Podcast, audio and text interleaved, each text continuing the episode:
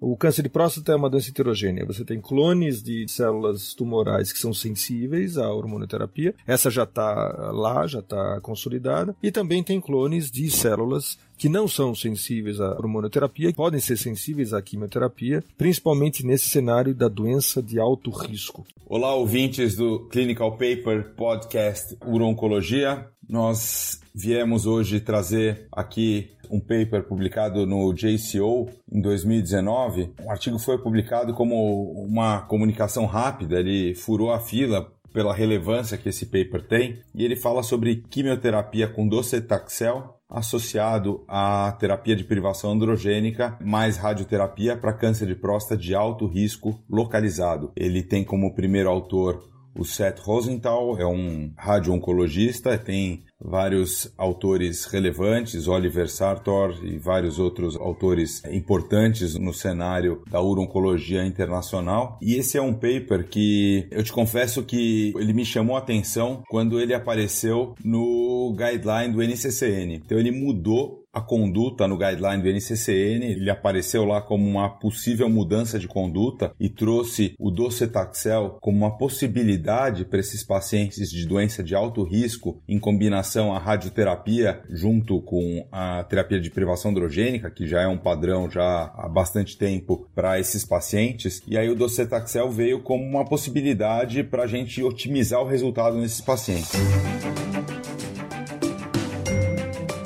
Os melhores papers publicados, interpretados a fundo por um time de especialistas em oncologia. Seja muito bem-vindo a mais um episódio do Clinical Papers Podcast.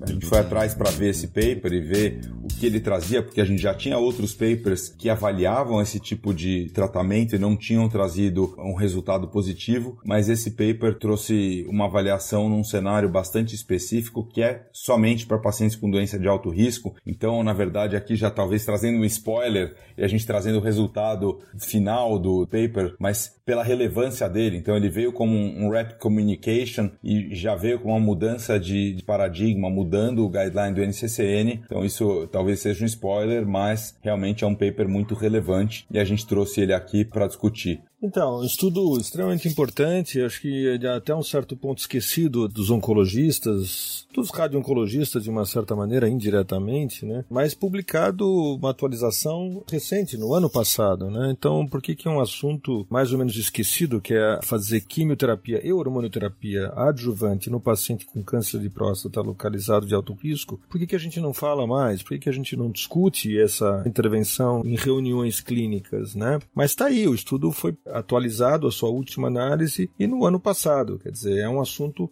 bastante atual. E esse é um conceito bastante antigo, né, que está bem consolidado em câncer de mama, que é também uma doença que é hormônio modulável. Se eu pegar uma comparação, se você pegar as mulheres com câncer de mama de alto risco, hormônio positivo, elas recebem hormônio e quimioterapia no tratamento adjuvante e também, muitas vezes, em certas situações, no tratamento da doença metastática. Por que, que próstata, que mais ou menos é primo dessa situação, né, quer dizer, também é uma doença hormônio modulável e também tem uma responsividade a certas quimioterapias, por que, que a gente não está falando disso mais? E tem esse estudo para acordar a gente e para levantar novamente esses pontos. Né?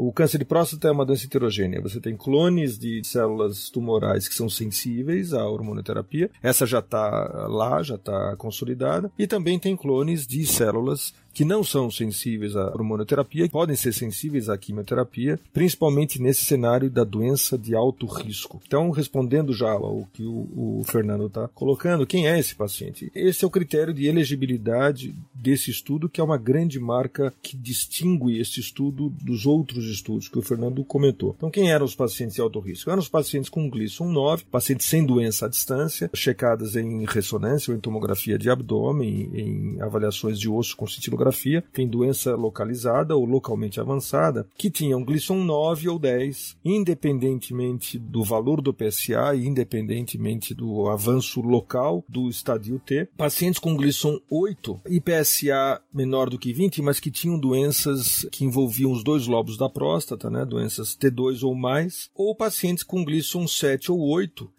e PSA bem alto, acima de 20, iguais ou maiores do que 20 nanogramas por decilitro. Então esses são os três estratos que compõem o grupo de mais alto risco. Se a gente olhar depois no resultado, a gente vai ver uma estratificação que, quer dizer, a, a porcentagem desses estratos que mostram que esses grupos mais importantes, glisson 9 ou 10, glisson 8 com PSA alto, enfim, corresponde a mais de 80% dessa população, desses mais de 600 pacientes incluídos nesse estudo. Então essa é, de fato, um um estudo que recrutou um número grande e suficiente de pacientes de alto risco. Esse é o grupo que a gente quer saber se a quimioterapia faz diferença ou não como estratégia adjuvante. Bom, ele randomizou esses pacientes, então, um para um, né, para terapia de privação androgênica. E aí o curioso, já que ele fez um bloqueio androgênico máximo, então, com bloqueio com agonistas de LHRH, mais antiandrógeno oral. Então, ele fez esse bloqueio por oito semanas, seguido de radioterapia e mais o bloqueio por 24 meses. Então, total de 36 meses, né? O outro grupo, ele fez isso seguido de docetaxel e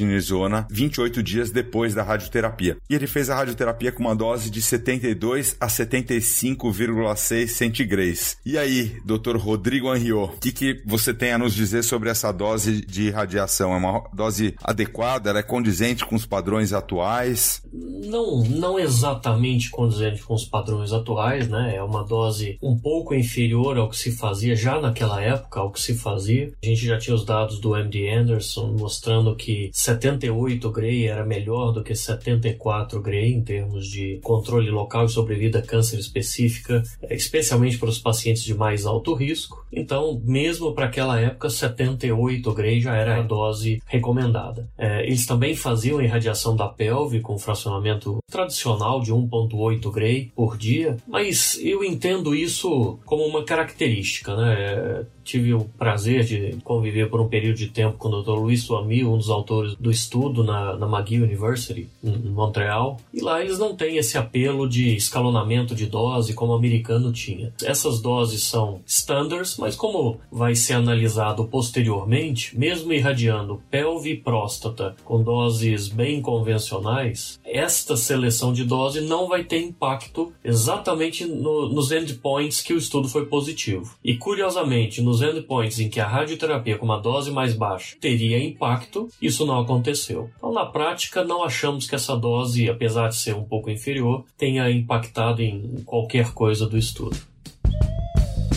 Clinical Papers Podcast.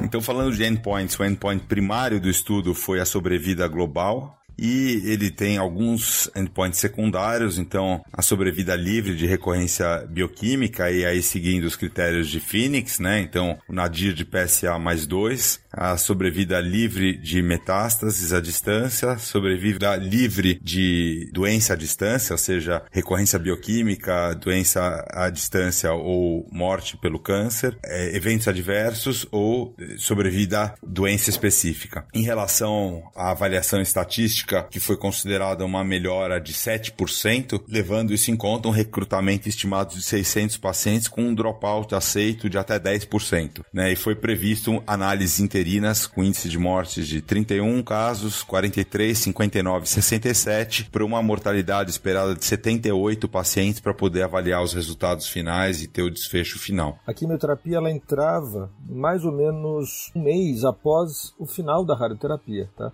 Então esse é um detalhe importante. Então a gente está vendo os pacientes que já estão castrados, já terminaram a radioterapia e perto de 30 dias depois da última fração de rádio é quando começava o primeiro ciclo de quimio na dose de 75 mg metro quadrado de docetaxel junto com 10 mg de prednisona, que é a dose clássica desde 2004, quando o estudo foi aprovado pelo Dr. Ian Tannock, também canadense, né? Estudo que consagrou o docetaxel nessa doença. Então é mais ou menos esse o estudo, com ou sem o docetaxel dentro desse modelo. História interessante, eles estavam tão preocupados com a, o desenho dele e a metodologia, o cálculo estatístico, eles estavam tão preocupados com a sobrevida global, só com a sobrevida, ou principalmente com a sobrevida global, é sempre o endpoint mais importante. Mas por que, que nesse caso? Porque tinha-se a noção de que a quimioterapia ia machucar muitos pacientes, ia prejudicar muito a qualidade de vida dos pacientes. Então, você tem que ter uma boa justificativa de avaliação de desfecho, né, para justificar colocar os pacientes numa encrenca de piora de qualidade de vida, risco de efeitos colaterais graves, né? Então, por esta razão, eles fizeram uma análise para este endpoint mais importante, uma análise unicaudal, ou seja,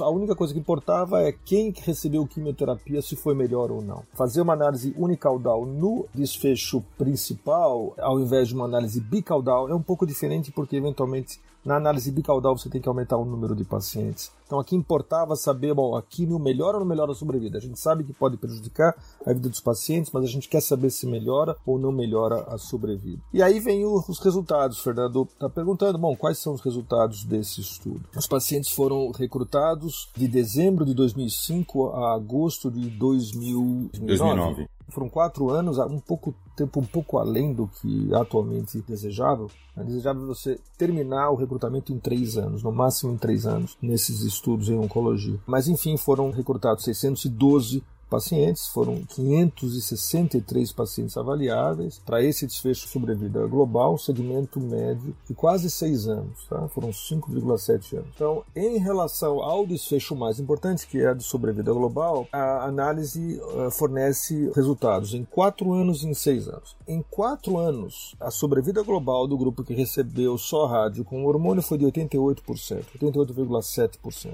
Já o grupo que recebeu a químio foi de 93,3% mais ou menos 5, 6% absoluto a mais. Quando se faz análise com 6 anos de sobrevida, o resultado se manteve né, na diferença de 6% absoluto, 80% vivos no grupo que recebeu radiohormônio e 86% no grupo que recebeu radiohormônio e quimioterapia. É feita a análise de sobrevida livre de doença, que é o desfecho importante de qualquer tratamento adjuvante, que é a somatória, que no caso de próstata, é a somatória da recidiva bioquímica isolada, do aparecimento de metástase, da morte por câncer de próstata e morte por qualquer causa. Isto tudo soma a sobrevida livre de doença nesses estudos adjuvantes em câncer de próstata. Em seis anos, houve uma diferença de quase 10%. Foram 11, quase 11%. 54,9% para os pacientes com rádio e hormônio e 65%, praticamente 11% a mais, para o grupo que recebeu a quimioterapia com um P significativo de 0,043. Mais contundente ainda quando eles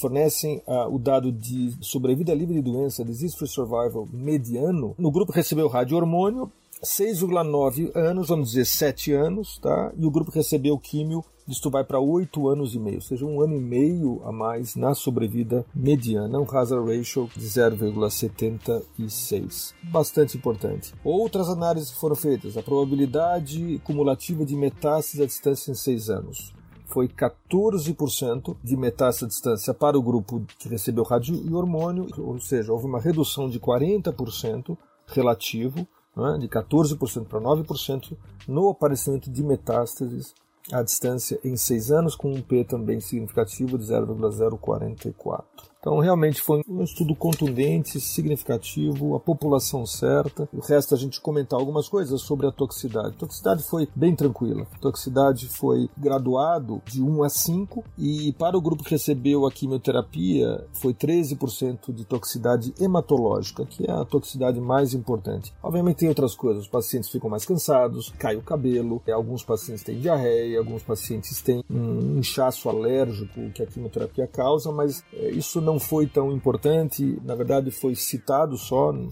chegou a ser mostrado em tabela. E o mais importante é aquilo que pode ameaçar a vida, a toxicidade hematológica. 13% grau 1, desprezível, diria 12% toxicidade hematológica de grau 2 e o que importa é grau 3 ou 4, que foi 44% de grau 3 mais grau 4. São as leucopenias mais severas, as plaquetopenias que eventualmente necessitam de transfusão, uso de fator de crescimento leucocitário, mas taxa de morte por quimioterapia por toxicidade foi zero, toxicidade hematológica, apesar de 44% de grau 3 e 4, não houve nenhum óbito relacionado a isso. Tá? Eu, acho, eu acho que isso, assim, em termos do relato dos resultados, Fernando, isso acho que mostra bem um estudo que foi positivo no seu desfecho e, na verdade, como é um desfecho de sobrevida e com pouca toxicidade importante e facilmente manejável atualmente. Os melhores papers publicados e interpretados a fundo por um time de especialistas em oncologia eles fizeram ainda uma análise de sensibilidade, né? Avaliando pacientes que receberam protocolo total versus intention to treat e confirmaram os resultados. Então, eu acho, do ponto de vista estatístico, do ponto de vista metodológico, é um estudo bastante sólido que esta medicação, que o docetaxel traz um benefício adicional nesses pacientes, não tem dúvida. Para essa população específica, não tem dúvida. Ponto que fica é que, assim, cerca de metade desses pacientes com doença de alto risco, tratado com radioterapia e bloqueio androgênico, eles vão estar curados mesmo sem a quimioterapia. Então, é, adicionar o docetaxel vai ser um overtreatment para boa parte desses pacientes. Será que faz sentido? A gente está falando de doença agressiva, de doença letal. É lógico que se a gente está falando em ganho de sobrevida para cerca de 6% desses pacientes, não é um ganho desprezível. A gente tem um ganho também não desprezível de pacientes que vai deixar de ter metástases. Então, 5% desses pacientes vai deixar de ter metástases em 6 anos. Né? A gente está falando de um tempo curto de segmento para câncer de próstata, mas é um número expressivo para uma doença de crescimento rápido, mas a gente está falando de uma doença tóxica, né? O Rodrigo sempre gosta de falar que docetaxel é doce só no nome, né, Rodrigo? Mas a gente sabe que uma parte desses pacientes vai ter um overtreatment. Talvez em algum momento a gente vai conseguir filtrar isso melhor e saber qual subgrupo desses pacientes que esse estudo já traz para gente vai se beneficiar melhor. Não sei se vai ser a genômica, um follow-up mais longo, uma análise de subgrupo, não sei aonde a gente vai conseguir identificar melhor quais pacientes vão ter benefícios. Além disso, a gente não está falando de efeitos adversos a longo prazo do cetaxel. Eu não sei qual a tua opinião sobre isso, Zik, mas o docetaxel tem a preocupação também com efeitos cognitivos a longo prazo, né? Além dos efeitos neurológicos. Não sei se isso é relevante nessa população ou não, mas são outras coisas a gente considerar. De qualquer maneira, eu acho que uma consideração prática, e esse é um estudo que traz essa discussão, né? Será que a gente muda a nossa prática a partir desse estudo? E é um estudo que traz essa discussão. E eu queria saber do Rodrigo, que pacientes que você pensaria em mandar para o Dzic, falar ao Dzic, pensa aí se não é um paciente para a gente pensar em fazer um docetaxel é um paciente de alto risco, ou é um paciente muito jovem? Que situações que talvez faça sentido a gente fazer um tratamento mais agressivo para a gente tentar otimizar o tratamento? Esses subgrupos do estudo é exatamente o que nos intriga, né? Quer dizer, é um estudo que focou em doença localizada de muito alto risco. Nós estamos falando que quase 60% dos pacientes eram Gleason 8, 9, 10, tem quase metade Gleason 9. Quer dizer, é doença realmente de muito alto risco e ainda localizada. E feito o estadiamento com as ferramentas que a gente tem, tá? Não é nem falando de PSMA, nem nada disso. É cintilografia, tomografia e ponto. Com uma radioterapia que era tanto conformada tridimensional quanto IMRT e que com docetaxel, além do bolar clássico, né, que a gente faria, conseguiu mostrar ganho de sobrevida global. Quer dizer, todas as ferramentas que a gente tem em mãos no Brasil para tratar uma doença tão agressiva quanto essa. E conversando com um colega meu que trabalha lá na Maguil, eu perguntei: vocês fazem? E a resposta foi surpreendente: não. Então, Zik, eu queria saber de você. Por que, que a gente tem um estudo muito bem conduzido, com número adequado de pacientes, estatisticamente robusto, focado em doença localizada de muito alto risco, ferramentas acessíveis para a nossa população Brasil, e a gente ainda fica ouvindo a palutamida, a biraterona, a cabazitaxel, isso, aquilo. E por que não utilizar? Por que esse estudo não pegou? É uma boa pergunta. Eu acho que assim, o final, a discussão desse paper, ele traz para gente um pouco de luz, né? Lembrando outros estudos que foram feitos antes anteriormente e que foram negativos. E a gente tem que saber por que, que a gente tem um estudo tão contundente, eu acho, e vários outros estudos negativos. Então você tem um estudo, só para citar o RTOG 9902, que foi interrompido no começo, eram pacientes que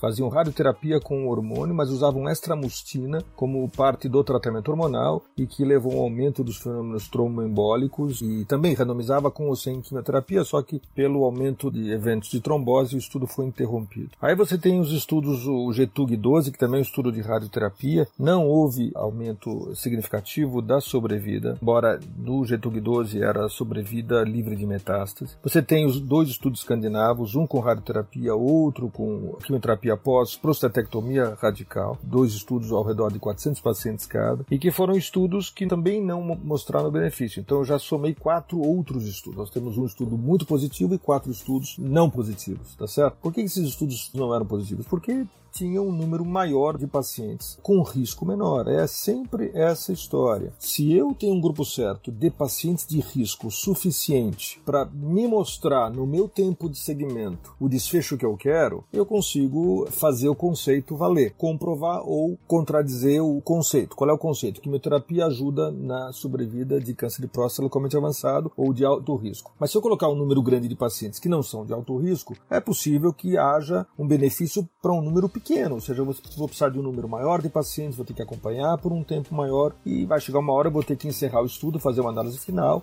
e a análise final vai ser negativa. Na minha opinião, é dizer, esses outros estudos, se você juntar isso tudo numa meta-análise, a meta-análise vai mostrar que a quimioterapia não acrescenta em sobrevida global nessa população. Eu acho que o que defende esse estudo é que ele é um estudo que se destaca pela quantidade de pacientes de verdade, pacientes de alto risco, que dá para a gente então uma chance de demonstrar o conceito de que a quimioterapia pode ajudar nessa situação, o que é plausível, é coerente, é coerente com, por exemplo, o câncer de mama, se a gente quiser olhar oncologia de uma forma mais ampla, um outro tumor parecido, um câncer de próstata, e a, que a quimioterapia está consagrada nas mulheres que fazem também hormônio nas doenças de alto risco e por que na próstata seria diferente. Agora, isso tudo combinado, quer dizer, de uma certa maneira a gente acaba ficando secundário dentro das discussões da atualidade que estão mais preocupadas com drogas-alvo, com alvos mais selecionados e drogas mais específicas, e aí a gente acaba esquecendo. Mas eu acho que esse estudo merece revisitar este tema, não só no nosso podcast, mas nas próximas agendas que eu, pelo menos, for consultado sobre temas importantes, eu vou colocar esse estudo ou esse tema como um tema importante. Na minha prática, para mim foi ótimo. Eu revi de novo, revisitei esse tema, eu acho que os próximos pacientes jovens que tiverem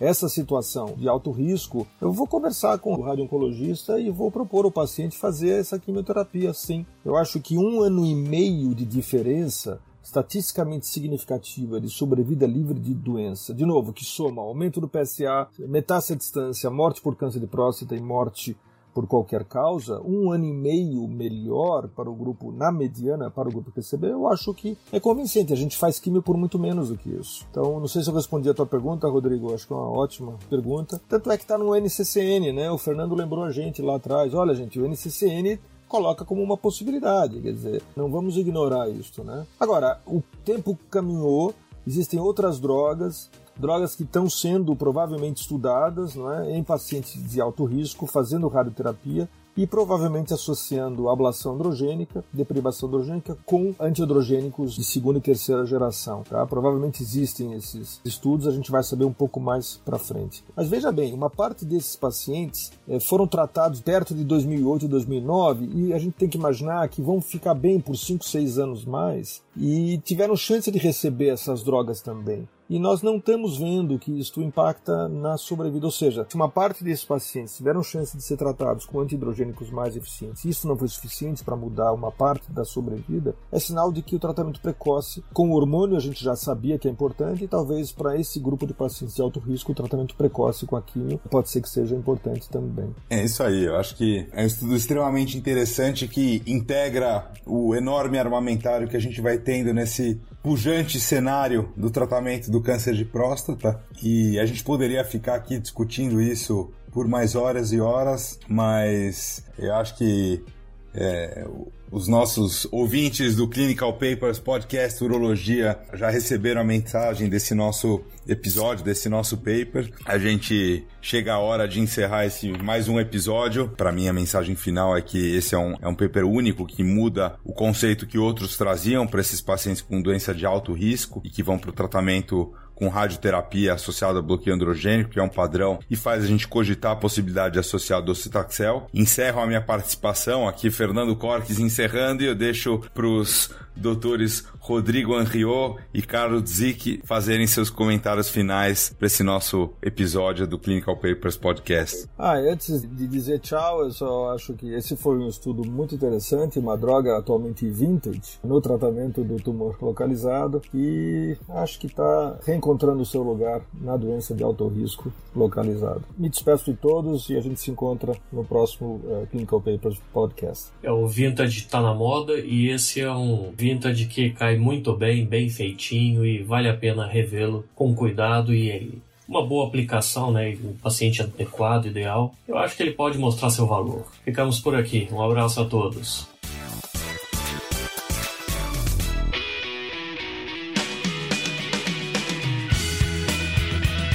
Você ouviu Clinical Papers Podcast. A medicina que você faz hoje pode não ser a de amanhã. Mantenha-se atualizado com o Clinical Papers Podcast.